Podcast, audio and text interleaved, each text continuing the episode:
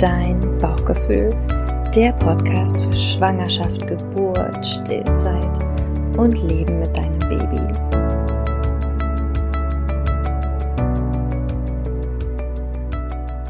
Herzlich willkommen zu einer neuen Folge von Dein Bauchgefühl, der Podcast für Schwangerschaft, Geburt, Stillzeit und erstes Jahr mit Baby. Ich habe einen Gast, so wie ich ganz oft einen Gast habe. Und dieser Gast heißt Johanna. Und ich, bevor ich du dich selbst vorstellen kannst, Johanna, möchte ich einmal kurz sagen, dass ich so glücklich bin, dass ich dich kenne und dass du mich selbst ja schon so lange begleitest, schon seit über sieben Jahren, also eigentlich schon seit siebeneinhalb Jahren, weil vor siebeneinhalb Jahren habe ich mein erstes Kind bekommen und ich habe Hilfe gebraucht und bei uns in der Region gab es halt eigentlich nur Johanna vor siebeneinhalb Jahren. Heutzutage gibt es natürlich auch schon mehr Frauen, unter anderem ja auch mich selbst, aber damals gab es nur Johanna. Und es war gar nicht so einfach, Johanna, weil du hattest ganz viel zu tun und vor, also was du auch heute noch hast. Und damals gab es ja noch kein Online. Also das heißt, du bist wirklich zu mir nach Hause gekommen.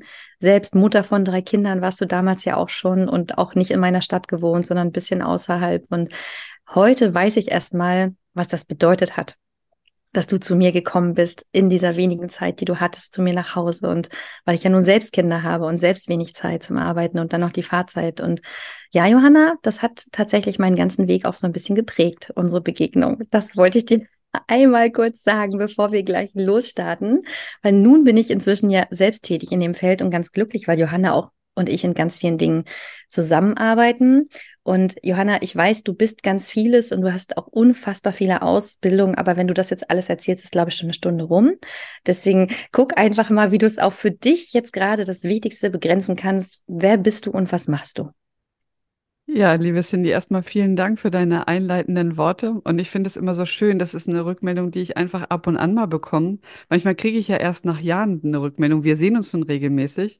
Mhm. Aber dann zu hören, hey, das, was du damals mit mir gemacht hast oder was du im Kurs geteilt hast oder was auch immer, das hat mein Leben in eine andere Richtung gebracht.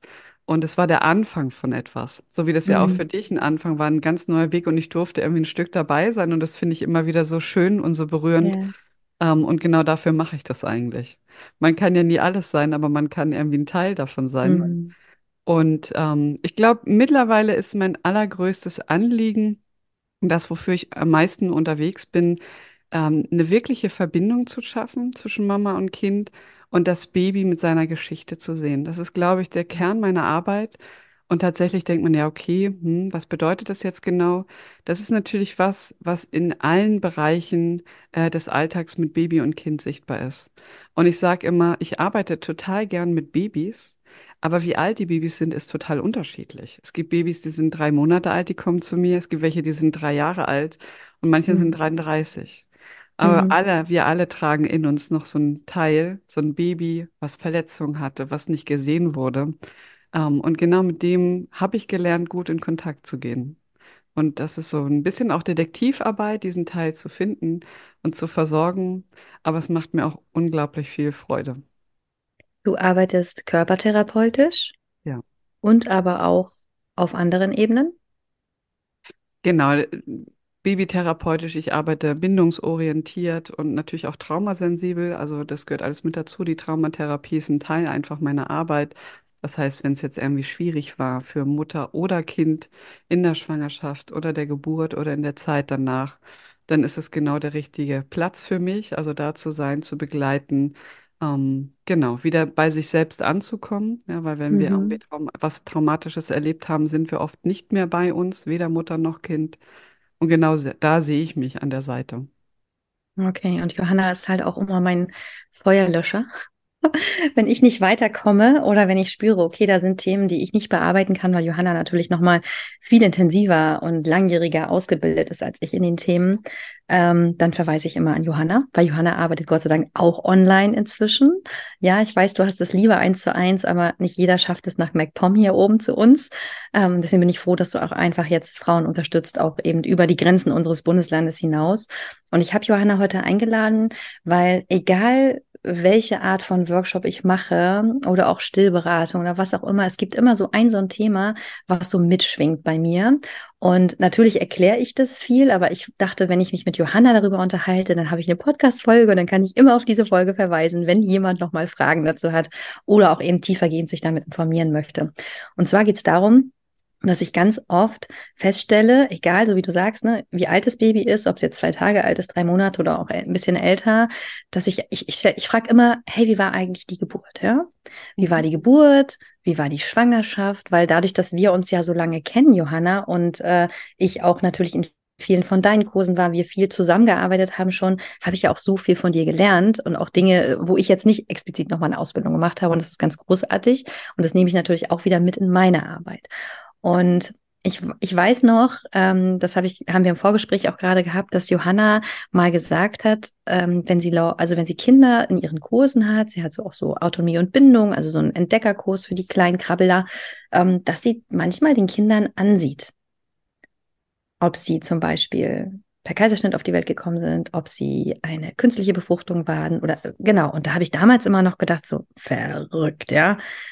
Wie soll das denn gehen? Hat Johanna irgendwie eine Kugel, eine Glaskugel, ja, wo sie das drin sieht? Und das hat sozusagen das Feld für mich gedanklich geöffnet. Aha, okay, da gibt es offensichtlich einen Zusammenhang. Steig ja. mal tiefer ein, Johanna. Erklär uns das mal. Wie kann es denn da einen Zusammenhang geben, ja? Also, weil, ja, erklär mal einfach. Fang mal am Anfang an. Ich fange mal am Anfang an. Und genau, ich würde es gerne für vielleicht so ein bisschen, also dass es nicht ganz so spooky klingt. Es ist nicht so, dass ein Baby reinkommt und ich denke, ah ja, das hast du alles erlebt, sondern in der Regel sehe ich als allererstes mal, hey, da gibt es was zu entdecken. Also das Baby zeigt über sein Verhalten, über seine Körpersprache, da ist was, was mich wirklich beschäftigt hat. Da gab es eine echte Herausforderung, die ich vielleicht noch nicht integriert habe, die noch keiner gesehen hat, noch nicht verstanden wurde. Ähm, und natürlich gibt es so bestimmte Sachen, die im Kontext mit Themen auftreten. Also ähm, zum Beispiel mit Themen der Einnistung oder mit Themen der Geburt und der Phasen der Geburt. Und es gibt Sachen, die klassischerweise zum Beispiel beim Kaiserschnitt auftreten. Das heißt aber nicht, dass jedes Kaiserschnittkind genau das Gleiche zeigt. Aber in der mhm. Regel ist es, sind es Sachen, die sich so häufen. Genau. Und du hast gesagt, ich soll am Anfang einsteigen. Und genau das ist ja eigentlich der Punkt, um das überhaupt begreifen zu können, was ich da gerade erzähle, muss man sich erstmal bewusst machen, dass ein Baby von Anfang an ein fühlbares Wesen ist. Und ich weiß, ich habe, ähm, das ist schon ein paar Jahre her, auf so einem Kinderwunschkongress mit einem Arzt aus der Kinderwunschklinik geredet und gemeint, naja, äh, wird denn das begleitet zum Beispiel für die Kinder? Also wenn die Frauen den Weg gehen, weiß man ja, dass es kein einfacher Weg ist zum Beispiel. Künstliche Befruchtung heißt immer, ich habe mit vielen Sorgen und Ängsten zu kämpfen. Ich fühle mich vielleicht als Versager. Ähm, ich habe Schmerzen durchzustehen. Die Behandlung ist unangenehm. Also kann ich jetzt einen riesen Fass aufmachen mit Sachen. Jeder, der das durchgegangen ist, weiß das. Mhm. Aber was dann auch für mich oft vergessen wird, ist, hey, das Baby hat es ja auch erlebt. Und wer redet dann mit dem Baby über das, was schwierig war? Und das habe ich damals dem Arzt auch gesagt. Ja, gibt es dann irgendwann mal einen Punkt, sozusagen die Eltern auch darauf vorzubereiten, dass es auch für das Kind schwierig ist? Und er hat gesagt, ah, das sind ja nur Parzellen. Ja, also das geht ja gar nicht. Das ist ja, ne, das ist ja Schwachsinn. Der hat also mich so abgetan. Und mittlerweile sagt einfach die Forschung und die Erfahrung aus den vielen, also es gibt jetzt schon seit, seit den 20er Jahren, also fast 100 Jahre diese Arbeit, ähm, und viel, viel Forschung dazu, ähm, die sagt eben was, uns was ganz anderes, nämlich dass sich der Körper einfach erinnert. Und wir haben in dem Moment, wo wir eine Zelle haben, haben wir einfach einen Körper. Mhm. Und ich unterscheide nicht. Ich unterscheide nicht zwischen einem Kind, was zwei Wochen, also alt ist im Mutterleib oder eben kurz vor der Geburt steht. Da unterscheide ich nicht, weil das Erleben ist das Gleiche. Es bleibt einfach da, diese Erfahrung, und die begleiten uns. Und deswegen ist es eben nicht ganz egal, wie wir gezeugt werden. Da kann man auch einfach erstmal so ganz, ganz banal in die Biologie gehen. Könnt ihr euch ja vorstellen, wir bestehen aus Zellen.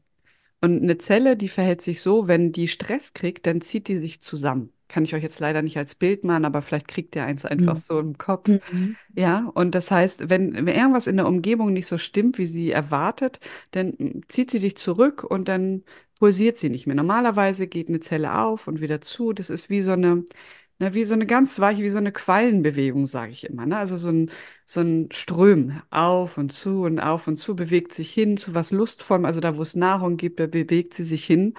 Und das machen unsere Zellen ja auch von Anfang an. Also die sind schon da. Nur weil wir es nicht sehen können, heißt es ja nicht, dass es nicht stattfindet.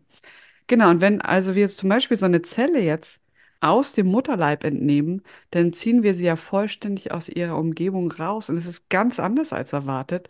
Und eine Zelle, die ich in eine Petrischale lebe, lege, erlebt was komplett anderes, als wenn sie durch den Eileiter wandert. Ich glaube, da kann jeder einfach mitgehen. Mhm. Und dieses Entnehmen und in der kalten Umgebung sein, macht einfach ein Zusammenziehen in der Zelle. Es macht einen Eindruck. Ja, und wenn, wenn, ne, das, am Ende, also wenn es schlimm genug ist und die Zelle nicht mehr aus sich rauskommt, dann sind wir im Bereich von Trauma. Ja, also ne, irgendwann ist die Zelle so zusammen erstarrt, dass sie sich nicht mehr bewegt und das nennen wir Trauma. Ähm, und das ist natürlich eine ganz andere Grundlage. Wenn wir über Kinder reden, reden wir oft über Wurzeln. Das da sind unsere Wurzeln. Das ist unsere Mhm. erste Zelle. Mhm. Und ich finde, es Mhm. darf ruhig mal sein, auch ein Mitgefühl mit unserer allerersten Zelle zu haben, egal wie verrückt das klingt. Ähm, Mhm. aber ich glaube, wenn wir, wenn wir eine Änderung wollen, ähm, dann braucht es genau dieses Mitgefühl.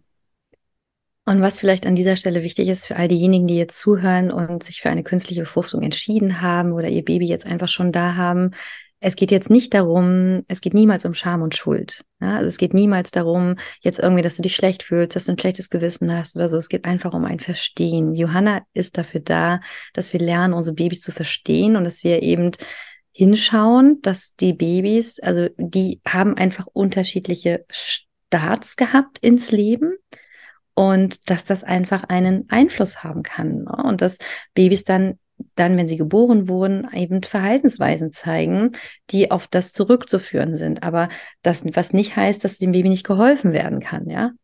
Total. Und das finde ich so mega wichtig, was du sagst. Das ist auch eins der Sachen, die mir am meisten am Herzen liegen. Das ist sehr schwierig, was ich vermittel. Ja, also ich, ich äh, sage dir im Prinzip, hey, was weiß ich, die Erfahrung, sei es der Kaiserschnitt, ist ja das gleiche Thema. Ja, Mütter sagen ja nicht, oh ja, juhu, jetzt habe ich endlich meinen Kaiserschnitt, sondern die fühlen sich schlecht damit. Und dann Mhm. sage ich auch noch, ja, guck mal, dein Kind, das hat auch was davon übrig behalten. Das ist genau das Gleiche.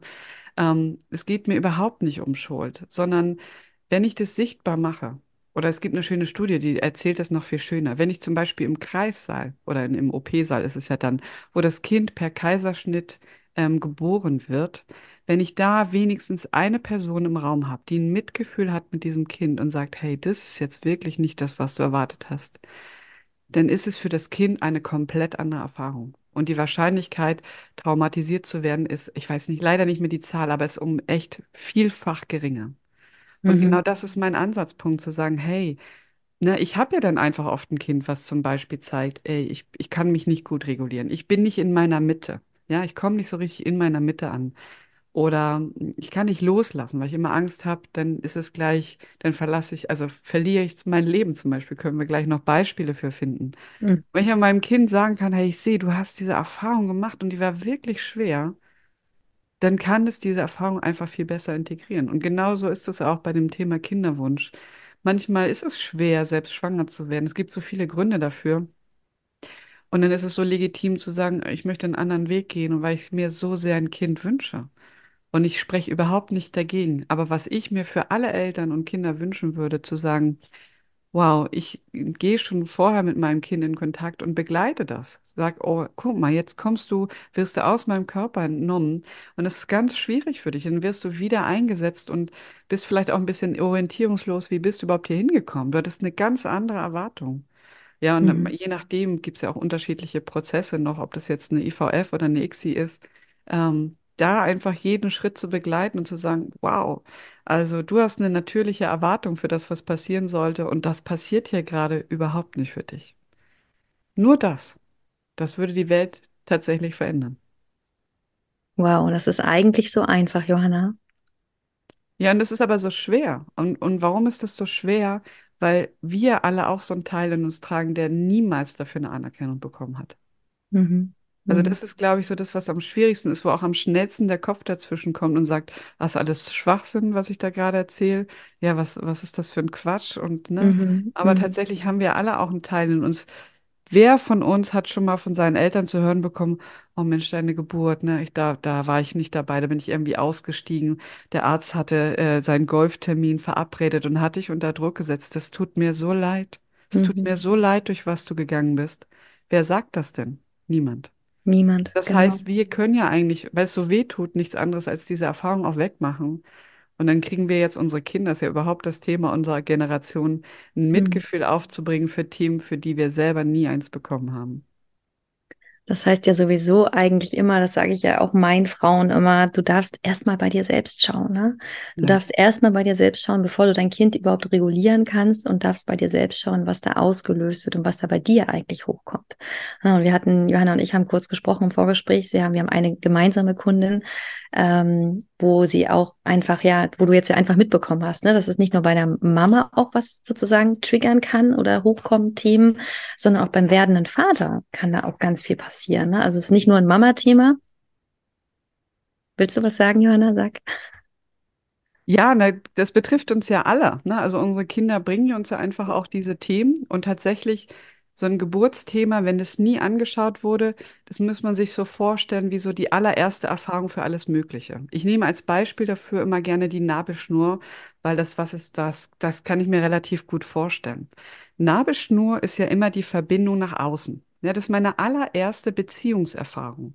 Über Mhm. die Nabelschnur bin ich in Verbindung mit meiner Mutter und auch mit der Umwelt. Und es kann ganz viel Scheiß reinkommen. Ich kann Medikamente reinkriegen, ich kann Stress, Stress reinkriegen, Ängste, ja, Druck bei der Arbeit, alles erlebe ich als Baby mit. Ich werde so, ich schwinge so sehr im Leib meiner Mutter mit allem mit, was passiert und erfahre darüber ganz viel über die Welt. Ja, also ich mache mal ein Beispiel. Es kommt immer die, die äh, böse Schwiegermutter und immer wenn die kommt, dann kriegt meine Mutter Stress. Das heißt, ich höre die Stimme meiner Schwiegermutter oder dann meiner Oma und äh, habe gleichzeitig ein totales Stressgefühl jedes Mal. Das ist die allererste Verknüpfung des Babys zum Beispiel auf eine bestimmte Stimme.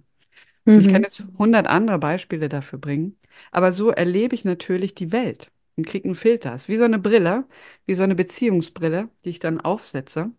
Und natürlich gehe ich damit mit, mit so einer Grunderfahrung raus und erwarte Beziehungen auch wieder. Das wissen wir auch. Also wenn wir zum Beispiel in die Bindungstheorie schauen, wissen wir, dass das genauso funktioniert. Ja, wir sagen, hey, ein sicher gebundenes Kind zum Beispiel geht erstmal voller Vertrauen in eine neue Beziehung bei der Erzieherin zum Beispiel.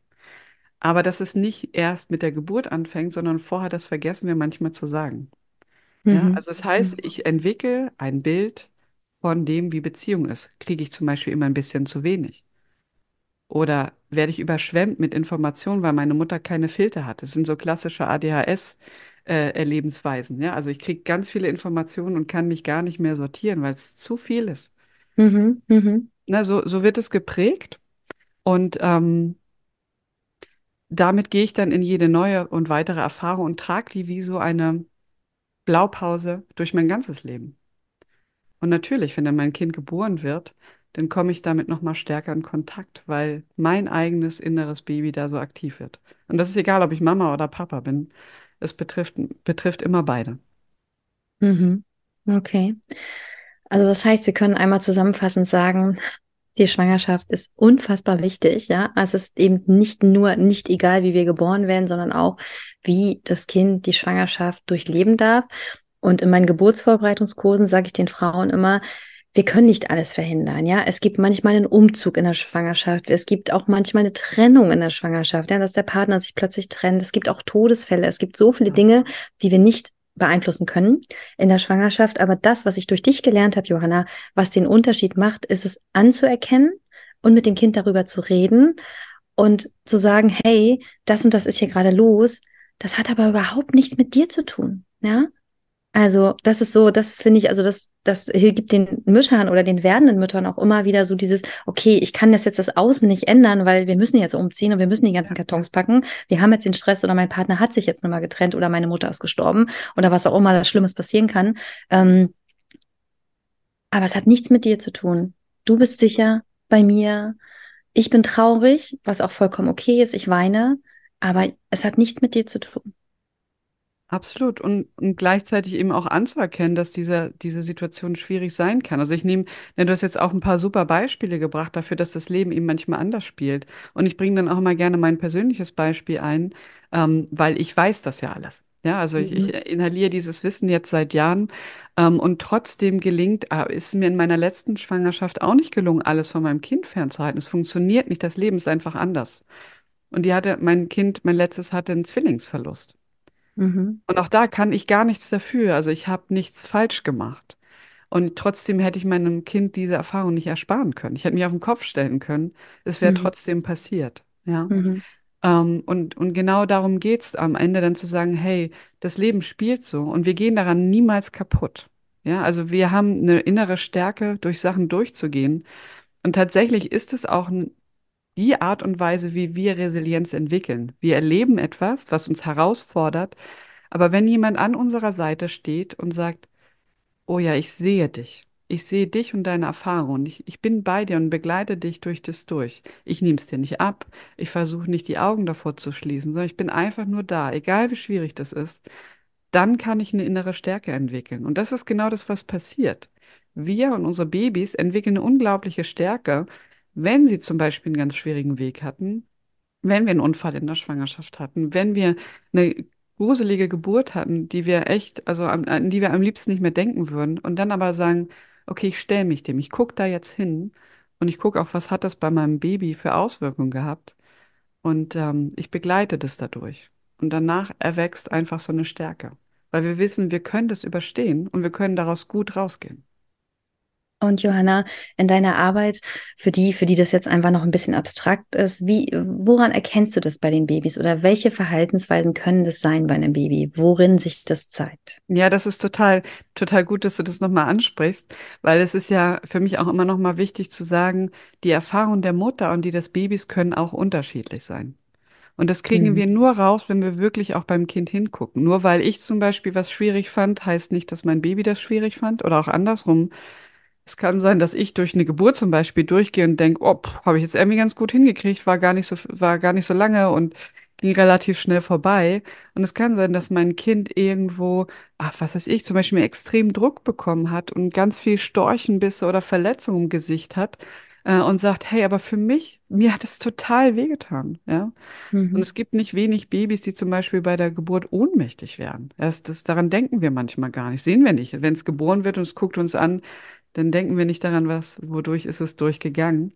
Und wir sehen das ähm, am Baby an zwei unterschiedlichen Sachen. Natürlich einerseits am Verhalten.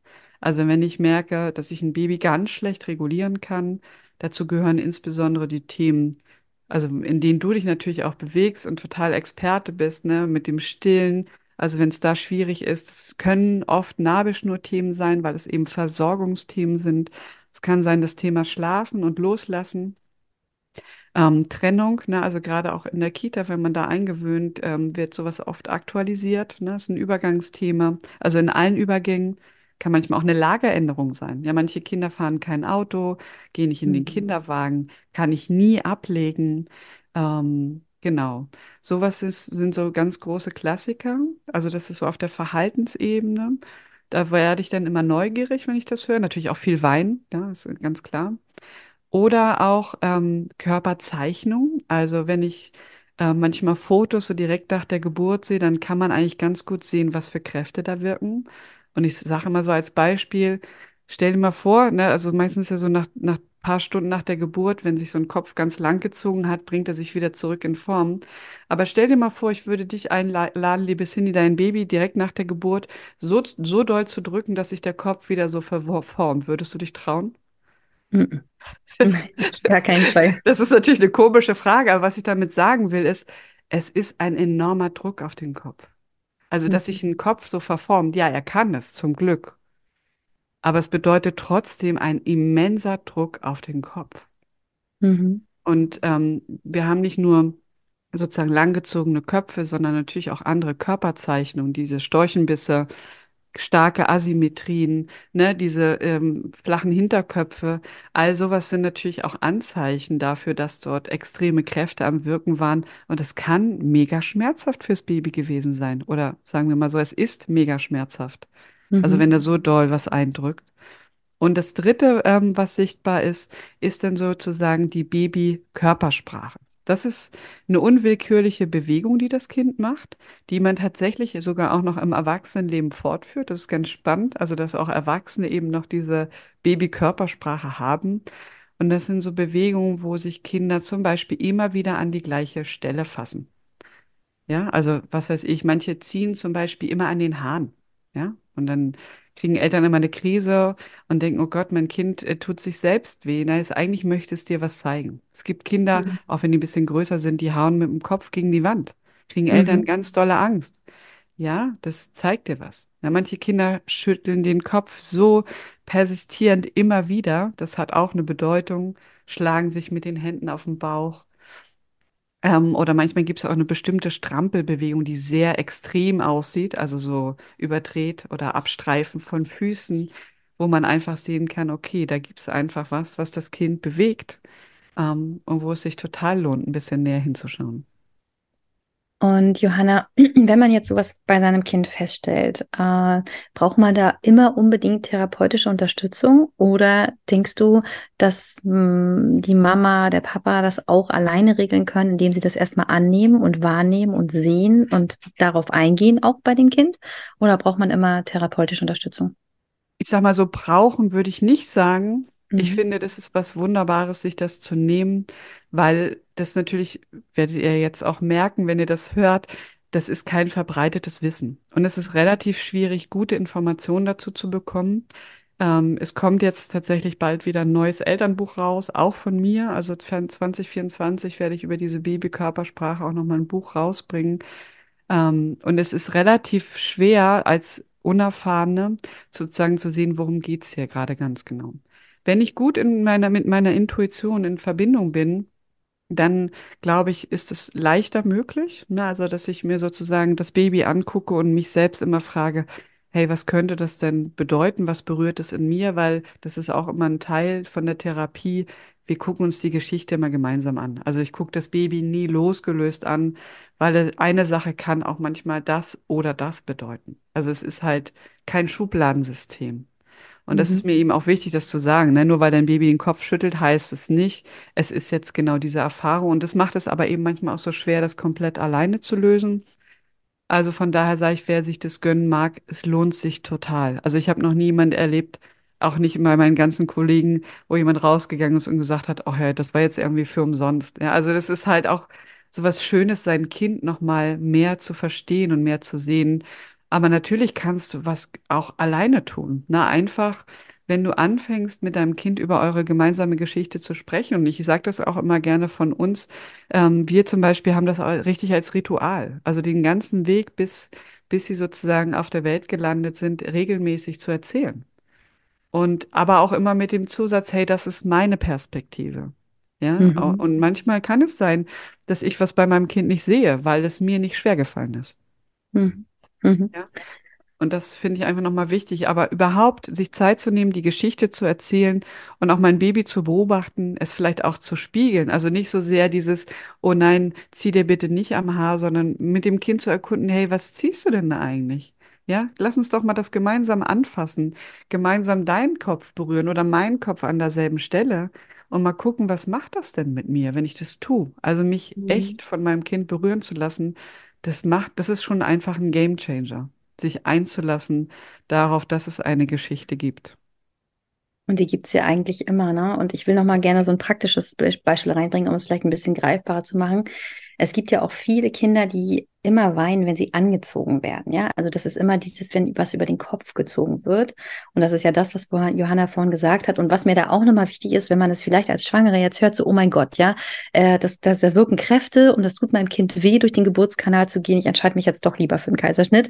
Das ist natürlich Nein, bitte nicht, unser, bitte nicht, das ist nicht unser Ansinnen, weil das ist ja, also das ist einfach Natur und es geht jetzt nicht darum, jetzt irgendwie äh, das als schreckend für das Kind darzustellen, sondern es ist die Natur, dass das passiert und der Umgang danach ist das Wichtige. Und genau, jetzt nochmal der, der Sidekick, dass einfach, dass manche Kinder gibt, die Probleme haben, immer wenn man denen was über, den Kopf zieht, dass die einfach weinen. Da könnte es auf jeden Fall ein Hinweis sein, dass da unter der Geburt was gewesen ist, was genau Johanna eben erklärt hat, ne? Dass es irgendwie vielleicht da ein Moment ein zu großer, starker Druck war und das Kind sozusagen immer wieder erinnert wird, wenn der diese Stelle am Kopf berührt wird oder wenn das eben drüber gezogen wird. Ähm, weil das ist ja auch so ein bisschen der Weg durch den Geburtskanal. Ne? Also der Muttermund Absolut. öffnet sich, das ist ja so dieses Rüberziehen so. ne? Also ja. das Kind kämpft sich ja sozusagen durch den Geburtskanal genauso wie, als wenn man jetzt einen engen Pullover über den Kopf zieht. Ich habe ein Rollkragentrauma. Also bei mir war das echt ausgeprägt. Also Nabelschnur um den Hals, die Luft wurde dünn und ich als Kind mit Rollkragen, ich habe regelmäßig hysterische Anfälle bekommen. Und es Ja, war für mich als Erwachsene total gut zu merken, ah, das ist das also. Ja, ja, also ich bin hier fast nicht lebend rausgekommen. ja. Okay, und dann das Zweite, was mir einfällt, wo ich auch immer dann gerne an dich verweise oder auch äh, sozusagen erstmal den Hinweis gebe, dass es da was gibt, sind diese Kinder, die angeblich nicht getragen werden wollen, ja? Ja, Also, also in der, Bi in der Trage jetzt, ne, in einem Tragesystem, die immer weinen, wenn sie in der Trage sind und so. Und da weiß ich dann, also weil Menschen, Babys sind Traglinge, ja, und das hat die Natur so vorgesehen. Das ist also unsere ganze Physiologie, unsere Reflexe, das ist alles genau dafür ausgerichtet. Und wenn ein Baby eben nicht in die Trage möchte, dann gibt es einen Grund. absolut. Der da nicht ist, dass das Kind das nicht möchte, dass es sich entschieden hat, kein Tragling zu sein, sondern ein Kinderwagen liegen. Ähm, Johanna, was können denn die Gründe sein, warum ein Baby nicht getragen werden möchte? Da gibt's unterschiedliche. Wenn wir jetzt aus dem Thema rausgucken, wo wir jetzt gerade unterwegs sind, sind es oft Kinder, die sozusagen den Moment von Enge, wie in der Geburt, dann eben verknüpfen damit, irgendwo zu stecken. Und es sind manchmal einfach Kinder, die lange im Geburtskanal hingen. Das ist ein großes Mhm. Beispiel. Also wenn ich 30 Stunden im Geburtskanal hing und ich wusste nicht, ob ich das hier noch rausschaffe, kann Enge einfach total das Gefühl wieder hervorbringen von, oh Gott, ich habe mega Stress. Oder manchmal ist es eben auch, ne, wenn es dann zum Beispiel im Kaiserschnitt endete und so, einfach so diese ganze Geschichte, die damit immer wieder angetriggert wird. Das kann eine Möglichkeit sein. Manchmal, und das finde ich auch immer noch mal wichtig abzugrenzen, sind es einfach nur Blockaden. Also da kann man immer noch mal gucken. Manchmal ist es auch nur eine falsche Einstellung der Trage, wo man merkt, hey, das Kind hat hier irgendwo einen Zug. Zum Beispiel auf einem empfindlichen Bereich, wo es vielleicht einen Trigger hatte oder hat. Und da zieht die Trage an der falschen Stelle. Also manchmal kann man es über ganz einfache Sachen lösen. Und ein Thema, das möchte ich nicht ähm, sozusagen vergessen, ist auch das Wohlbefinden des Trägers. Also wenn ich eine Mutter habe, die äh, schwer belastet ist am Herzen oder total Stress hat, reagiert das Kind manchmal einfach in dem Moment, wo ich es in die Trage reinsetze, auf das, was es dort fühlt.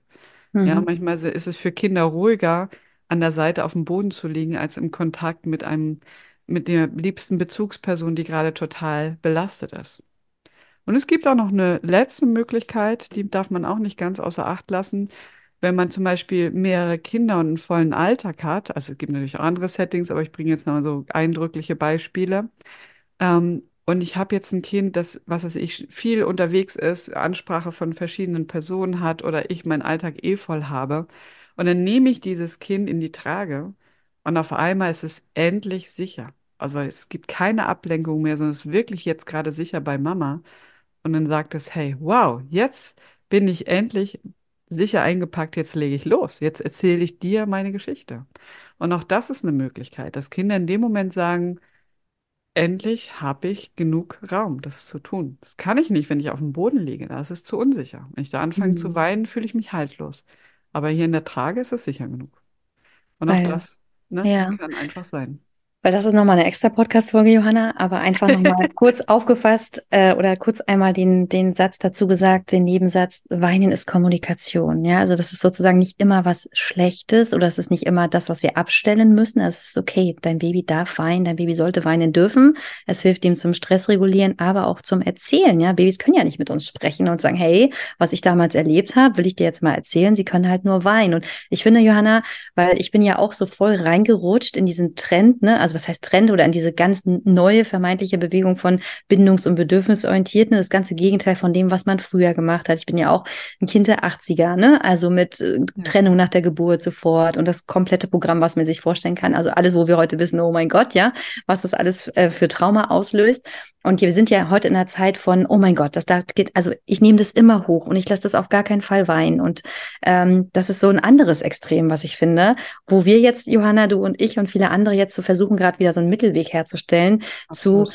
es ist total okay. Dein Kind muss weinen dürfen, ja, weil es ist äh, manchmal, also es ist nicht unsere Aufgabe, das Weinen immer abzustellen, in Anführungsstrichen, weil manchmal kann man es nicht abstellen, weil dann haben sie gegessen, sie haben eine trockene Windel, es ist alles gut, äh, also gut im Sinne von, du hast alle Grundbedürfnisse erledigt, aber es gibt ja noch viele andere Dinge, warum Kinder weinen und das muss okay sein. Das zu, also das, das, das dürfen wir wieder lernen, ne? dass es okay ist, dass Kinder weinen dürfen.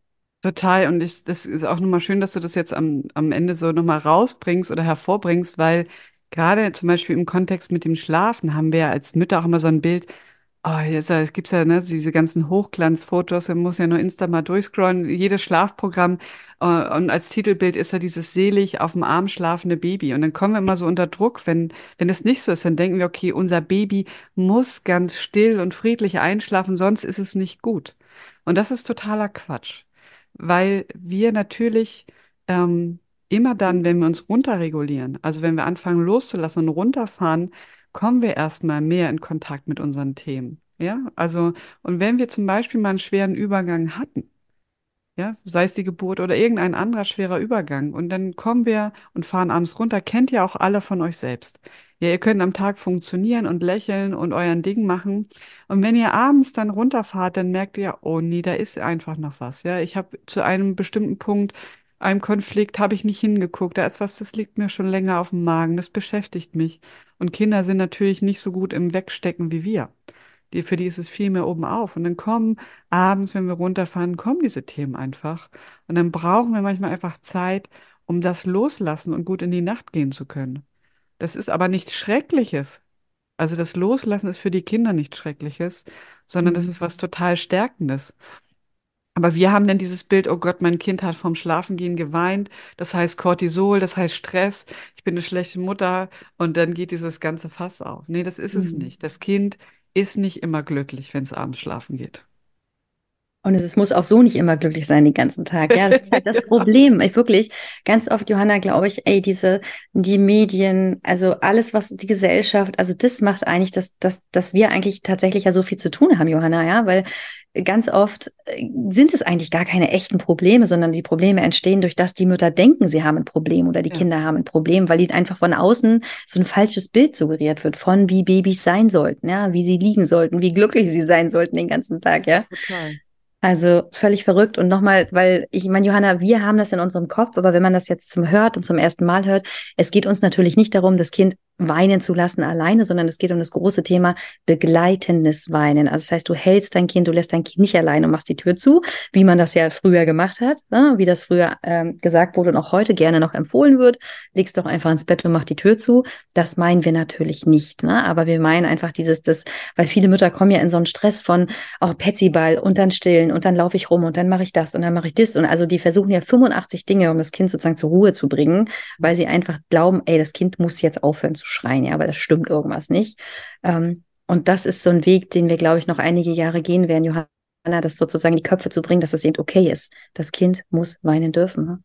Absolut, ne? So wie du gesagt hast, das Weinen zu nehmen als Kommunikation und ich finde es immer nochmal wichtig, sich das klar zu machen. Auch als wir Erwachsene können viel besser loslassen, wenn wir weinen dürfen, wenn wir Mhm. zu unserer Geschichte auch die Betroffenheit zeigen dürfen. Und Kinder im vorsprachlichen Bereich, aber auch noch im Bereich Mitsprache, also da rede ich über die ersten, über das erste Jahrzehnt und darüber hinaus, können Sachen nicht verarbeiten, wenn sie nicht geweint haben. Also sich irgendwo zu stoßen, hinzufallen und zu sagen, Mama, ich habe mir das Knie verletzt, das reicht nicht. Ich muss dazu meine 27 Tränen verdrücken dürfen, so viel wie Mhm. eben gerade nötig ist. Und genauso ist es auch mit allen anderen Themen. Und es gibt kleine aus dem Alltag und es gibt große aus der Vergangenheit. Mhm. Oh, Johanna, ich bin gerade so selig, weil ich gerade so, ich bin so berührt gerade von einfach dem, was wir beide tun. Ja, das ist auch Wofür wir stehen. Ja, total. Ich habe heute Morgen gerade einen Brief gelesen. Also ich weiß nicht, ob du es gesehen hast. Ich habe ja diesen krassen Adventskalender gekriegt von meinen Bauchgefühlfrauen. Über 140 Frauen haben gemeinsam einen Adventskalender für mich gebastelt. Das ist wirklich so krass. Standen ja letzten Samstag und äh, naja. Auf jeden Fall packe ich jetzt jeden Tag halt ein Geschenk aus oder mehrere Geschenke mit persönlichen Briefen dazu, auch von den Frauen. Und ja, die eine hat heute geschrieben auch, ähm, ihr Bauchgefühl war nur so eine ganz, ganz kleine Mini-Flamme. Ja, Und jetzt nach einem Jahr Begleitung ist es halt ein loderndes Feuer. Und das ist ja das, was wir, was wir einfach machen, warum unsere Arbeit so wichtig ist, weil es gibt nicht immer diese eine Lösung. absolut nicht. Mhm. Es gibt nicht immer nur diese eine Lösung und es gibt einfach, ja, ich glaube, unsere Hauptaufgabe ist einfach Verständnis zu schaffen, ja, überhaupt, ey, dass Babys fühlende Wesen sind von Anfang an, dass die einfach voll da sind, dass ihr Leben nicht erst nach der Geburt beginnt, sondern ganz wichtig. Das, also das finde ich immer so drin, wann der, also der, das ist, Baby ist geboren oder das ist der erste Lebenstag und ich sage, ja, was war denn vorher? Im Bauch hast du auch schon gelebt, oder? Also es war ja voll da.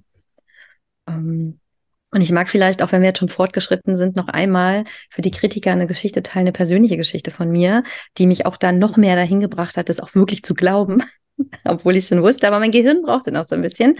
Ähm, ich hatte mal eine Hypnose, äh, Hypnose-Erfahrung.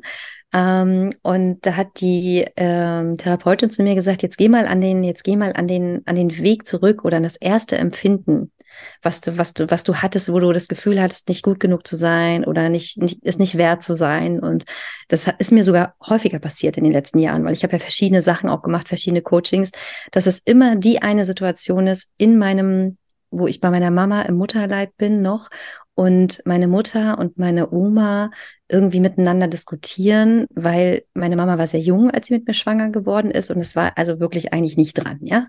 Also sie war 19, meine Eltern waren erst ganz frisch zusammen und das hat eigentlich nicht gepasst. Das war ja auch zu DDR-Zeit mit der Wohnung so schwierig und naja, es war alles, also meine Oma wollte, dass meine Mama mich abtreibt. Ja. Genau, und diese Erinnerung habe ich dann, wenn ich so ganz tief zurückgehe. Und da denke ich ja, wie krass, ja. Also ich, ich, also meine Mutter hat mir das nicht erzählt. Ich, ich konnte das, ich konnte das einfach rational mich nicht erinnern. Mhm. Eigentlich. Und das ist ja nur eins von vielen Beispielen. Johanna, du hast das ja auch, hast ja häufiger ähm, solche Erinnerungen auch oder solche, solche Thematiken. Und ich habe auch schon mal mit einer Hypnosetherapeutin gesprochen, dass sie sagt, das passiert ihr ganz, ganz häufig, wenn sie mit den Erwachsenen dann zurückgeht, ähm, dass die wirklich Dinge erzählen, die sie eigentlich nicht wissen können, weil sie die halt mitbekommen haben im Mutterleib, ja.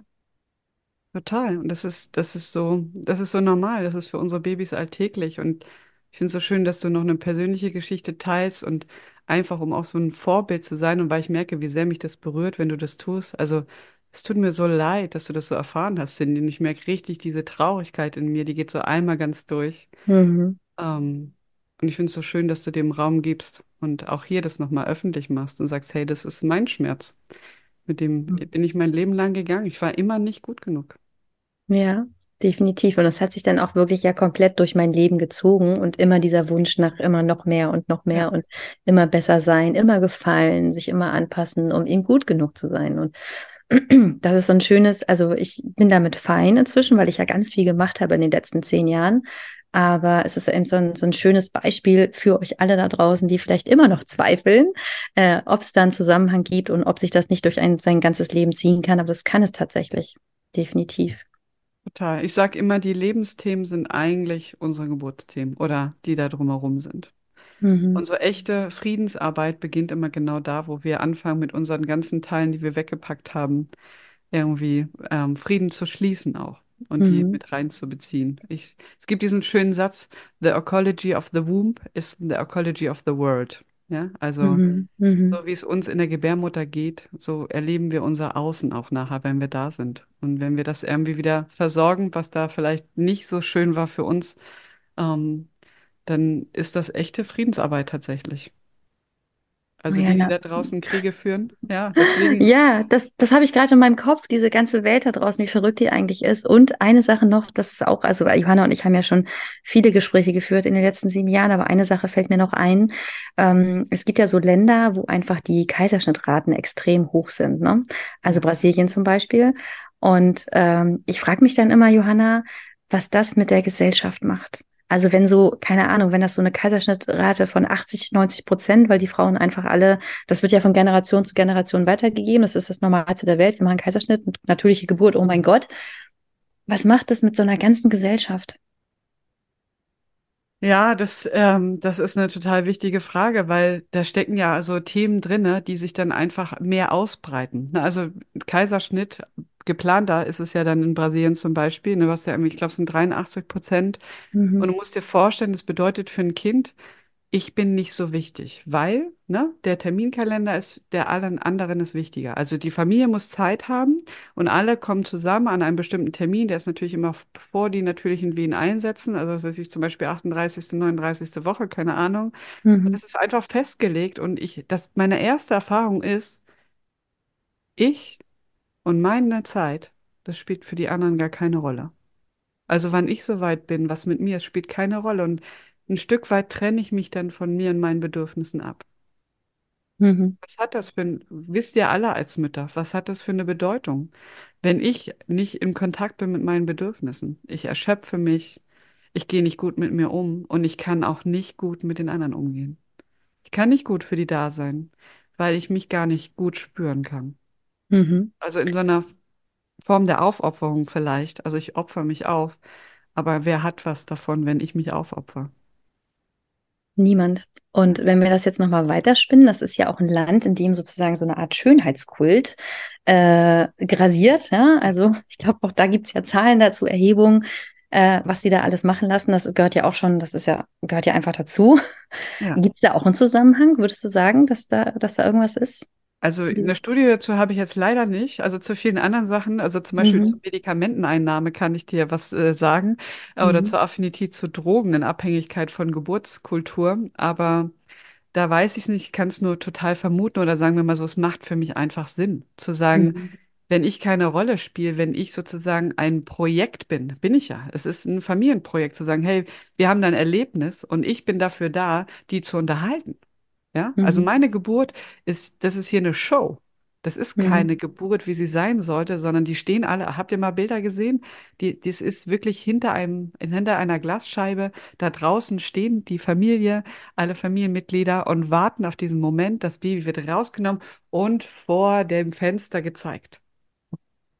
Das hat doch gar, also ich meine, wenn ich das erzähle, dann merke ich, das macht mich so traurig und so betroffen, weil da genau dieser Teil in mir anspringt, dieses, das, was ich bin, das, das spielt für die anderen gar keine Rolle. Das mhm. geht hier gar nicht um mich. Es geht darum, irgendeine Rolle zu erfüllen. Und das mhm. hat natürlich ganz viel mit Schönheitskult zum Beispiel dann zu tun. Ja, auch da bin ich in einer Rolle und mache irgendwie eine Show äh, und präsentiere mich, aber ich werde gar nicht gesehen. Wow, das ist echt weitreichend. Wahnsinn. Ich weiß gar nicht, wie wir hier ein gutes Ende finden wollen, Johanna. Es sind so schwere Themen. Es ist ja Weltschmerz, der da hochkommt, weil ja, so wie du sagst, eigentlich, wenn wir uns mehr um Geburten kümmern, wenn wir uns mehr um Schwangerschaften kümmern, darum einfach das anzunehmen, was da ist und mit den Babys schon Kontakt aufzunehmen, dann könnte diese Welt einfach eine viel bessere sein. Total. Und ich glaube, das, das ist eigentlich ein schönes, wie kommen wir da raus, weil das macht ja auch Hoffnung. Also mhm. Also wenn wir uns dem zuwenden, ich meine, stell dir vor, wir arbeiten daran und alle Frauen, die in unseren Feldern sind, die wissen das auch mittlerweile und können ihren Babys ganz anders gegenübertreten und sie mehr sehen. Ähm, was meinst du, was das in 30 Jahren ausmacht? Ist ja auch andersrum. Unsere Kinder, die wissen, also was für meine Kinder selbstverständlich ist, da habe ich mit 20 noch nicht mal drüber nachgedacht. Meine Tochter, die sitzt zu Hause und sagt, wieso geht die denn zum Entbinden ins Krankenhaus? Was will sie denn da? Die ist doch nicht krank. Ja, zu Hause ist doch viel besser. ja, ja, die ist neun, die weiß das schon, dass das ja. besser ist. Und ja. einfach da so ein Selbstverständnis in denen anzulegen, ähm, egal über welches Thema wir sprechen und zu wissen, auch die wissen das ja. Wir haben so oft über ihre Geburt geredet. Für die ist es ganz logisch, dass es was mit ihm, wie sie sind, zu tun haben. Mhm. Und das können sie natürlich viel besser transportieren als wir, die das mühselig erlernt haben, ja. Mhm. Also ich bin immer noch dabei, meine Geschichte zu entdecken, weil ich nie jemand hatte, der mit mir darüber geredet hat. Aber mhm. hey, was haben die für viel bessere Voraussetzungen? Das stimmt. Wir tun es also nicht nur für uns, sondern auch für unsere Kinder und auch deren Kinder eigentlich jetzt schon. Ne? Also ja. Ich sage ja auch mal, Geburtsvorbereitung beginnt eigentlich bei also der Geburt des Kindes, ja, weil da beginnen wir schon sozusagen sie zu prägen in Richtung. Reden wir schlecht über die Geburt unseres Kindes. Also schlecht im Sinne von, boah, ne, es war schrecklich, machen wir da eine Horrorgeschichte draus oder einen echten Erfahrungsbericht. Und ich muss jetzt gerade schmunzeln, weil meine Fünfjährige hat letztens ein Bild gemalt, auch von der Schwangeren, weil ich habe zwei Schwangere jetzt gerade, zwei schwangere Freundinnen. Und das ist natürlich total präsent, das Thema auch bei uns. Und es war natürlich klar, dass dieses Baby auch an der Nabelschnur ist. Ja, also ja. meinen Kindern ist klar, es gibt die Nabelschnur, sie werden versorgt. Und auch meine Zweijährige ist schon total krass in dem Thema drin. Ne? Finde ich ganz erstaunlich. Und natürlich wird es einfach einen Unterschied machen machen für Sie, wenn Sie mal Kinder kriegen. Absolut. Ihr Lieben, liebe Johanna, ich danke dir. Ich freue mich auf unseren nächsten Austausch. Ich, es gibt tausend Themen, das haben wir vorher schon gesagt. Wir könnten eine ganze Woche durchsprechen. Ähm, ich werde Johanna verlinken natürlich unter diesem Podcast in den Show Notes. Und Johanna, ich würde mich freuen, wenn du mir nochmal eine Liste zur Verfügung stellst, den Link zur Liste, wo man die EEH-Therapeuten findet, weil Johanna kann alleine nicht die Welt retten. Sie hat Kollegen und Kolleginnen, die ausgebildet sind in der ersten ähm, erste emotionelle Hilfe. Genau, es gibt so zwei Listen. Einmal diese IBT, also Babytherapie, Mhm. äh, und die EH. Und genau, ich stelle euch beide Links. Genau, ich würde das gerne nämlich verlinken, weil es in diesem Metier einfach auch eine Menge schwarze Schafe gibt, ja, und eine Menge Leute, die einfach wirklich das Leid oder die Angst der Mütter oder Familien ausnutzen und damit sehr viel Geld verdienen wollen. Und deswegen möchte ich natürlich einfach gute Informationen zur Verfügung stellen und wirklich sichere Links und Menschen, die du kennst, die du weißt, wie die ausgebildet sind. Und ja, äh, das ist mir nochmal wirklich richtig, richtig wichtig. Ja. Und natürlich werde ich Johannas Instagram-Account verlinken. Da könnt ihr auch gerne mal vorbeischauen. Johanna macht auch ganz tolle Videos zu verschiedenen Themen. Ähm, und dann freue ich mich, Johanna, aufs nächste Mal. Ja, ich mich auch. Absolut. Hat mir total Spaß gemacht. Ich liebe dieses Thema einfach so sehr. Mach's gut. Bis dahin. Tschüss. Tschüss. Vielen Dank, dass du zugehört hast. Du findest mich unter dein Bauchgefühl bei Instagram. Ich werde dir das auch nochmal in die Show Notes schreiben und würde mich riesig freuen, wenn wir gemeinsam in einen Austausch gehen könnten. Also vielleicht hast du auch so eine Geschichte zu erzählen. Vielleicht hast du auch schon mal in deinem Leben so ein intensives Erlebnis gehabt mit deinem Bauchgefühl, mit deiner Intuition und bist dieser vielleicht sogar etwas früher als ich, nicht erst mit Mitte 30, gefolgt. Also immer her damit. Schreib mir eine Mail, schreib mir bei Instagram. Ich freue mich sehr, mit dir in Austausch zu gehen. Bis dahin, alles Liebe, deine Cindy.